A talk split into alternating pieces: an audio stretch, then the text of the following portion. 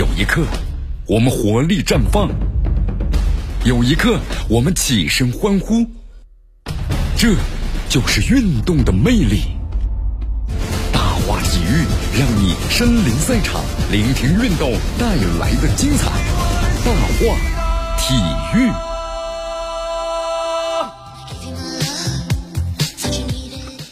这里是大话体育，我江南，继续锁定 FM 九十六点七绵阳广播电视台新闻广播，继续关注我们的节目。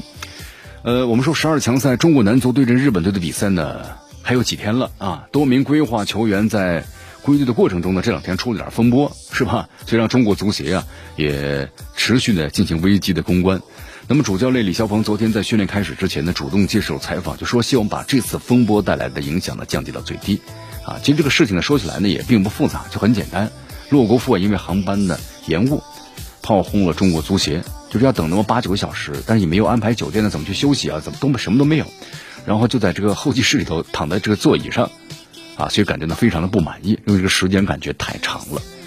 呃，在昨天上午呢，国足发出了惊人的消息啊，因为这个费南多呢，在我们说阿姆斯特丹机场的转机的时候啊，因为家庭成员出现了健康问题，所以向球队申请啊，又返回巴西了。经过国家队的教练组的研究了。之后呢，同意，那费南多呢已经乘机返回了巴西，将缺席本次我们说世界杯预选赛。呃，在之后呢，费南多在个人社交媒体上表示，他我要感谢足协的理解和让我离开。他说，当我在这个阿姆斯特丹机场的时候呢，我的家人出现了健康的问题，啊，所以我就不能够参加比赛了。祝愿球队在二零二二年世界杯预选赛的这两场比赛中的取胜。那么再次的感谢大家。啊，其实这里向大家说一句啊，费南多到现在为止的话，其实呢还真是。一场比赛就代表国足呢还没有出战过，所以他的退出让外界呢一直在这个猜疑不断。我们说呢，规划球员费南多是来不了了，但洛国富和阿兰呢还是顺利抵达了日本。因为身体原因呢，他们没有参加呢，就是这两天咱们国足的训练。中国足协也找到洛国富啊，进行了交流。呃，针对此前在这个社交平台上关于炮轰足协的做法，洛国富呢已经道歉，表示这件事儿啊过后呢。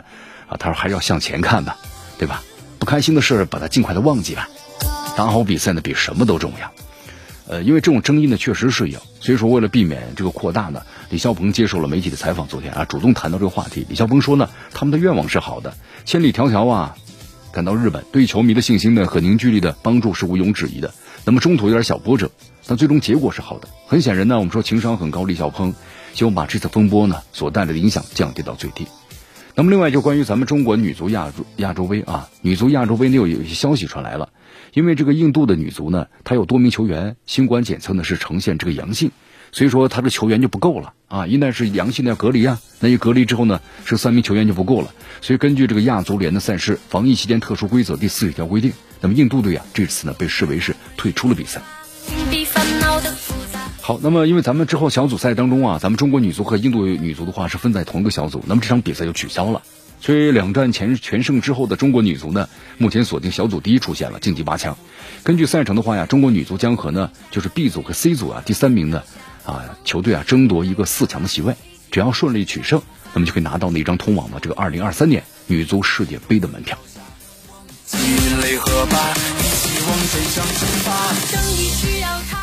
好，在昨天的话呢，我们说备战这个一月二十七号客场呢和日本队的十二强赛啊，国足的这个外籍助教呢，啊佩普也发声了，呃，向主帅呢李霄鹏和中国足协啊表达了感激之情啊。佩普是这么写的，他说这是一份的巨大的荣誉，同时在承拍了重要的责任吧。那么中国国家男子足球队啊，是我职业生涯的全新的篇章，感谢中国足协呢和主教练。我们说这个佩普呀，他是李霄鹏的钦点的这个助教，两人在山东鲁能呢一起攻过事，所以说非常的这个了解。好，那么同时目前呢，我们说这个根据巴西媒体报道啊，前中超球员的高拉特目前接受记者采访时透露了，他以外援的身份呢要加盟这个桑托斯这个球队啊，来进行这个踢球。好，当记者询问如何来拼写他的这名字呢？他说：“我的中国护照上注明了可以使用我的巴西名字，而身份证上呢则写着我的中文的名字。”哈，好，咱们再来谈一个问题吧，规划球员怎么使用的问题。国足啊，你看我们说了，中国男足呢，我们在一月二十七号就要在日本的东京啊挑战日本队了。这是这个二零二二年卡塔尔世界杯啊，就是亚洲区十二强赛的一场小组赛。咱们中国队呢，目前就只有理论希望了。但是将士们呢没有放弃，我们是依旧呢期待还是把精神劲儿提出来。你看这两天的话呀，抵达日本之后呢，国足也进行了啊第一堂的训练课。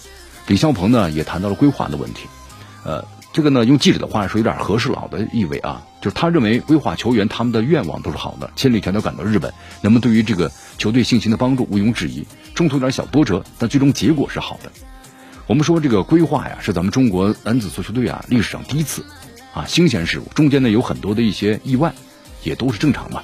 只是呢不少球迷呢网友们很想知道，就是凡事啊预则立，不预的话呢就则废。啊，规划到底有没有这个标准？那么中国国家队到底需要什么样的规划，对吧？你，包括像这个洛国富嘛，等等。啊，你看洛国富对吧？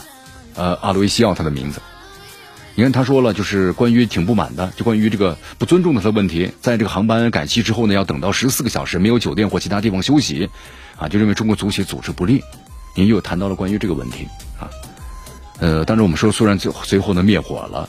但是足协的负责人呢也做出了解释，说中国足协随后为三人预定了二十三号最快从阿姆斯特丹呢飞往日本的航班，啊，但是心中还是非常不舒服吧。我们说一个一支球队毕竟是一个一个团队啊，那只有做到是一碗水端平，对每个球员都公正、公平、公开，才能够呢打造健康的更衣室的氛围。否则的话呢，你可能当个人利益受损的时候，可能不管是本土球员还是规划球员，我们说他不能够损毁了整个团队的利益，啊，这是优秀团队的一条铁律。所以说，不管是咱们的规划球员，还有咱们本土球员呢，其实呢都应该特别的注意。好，由于时间关系啊，今天的节目呢到这就告一段落。我是江南，咱们明天见。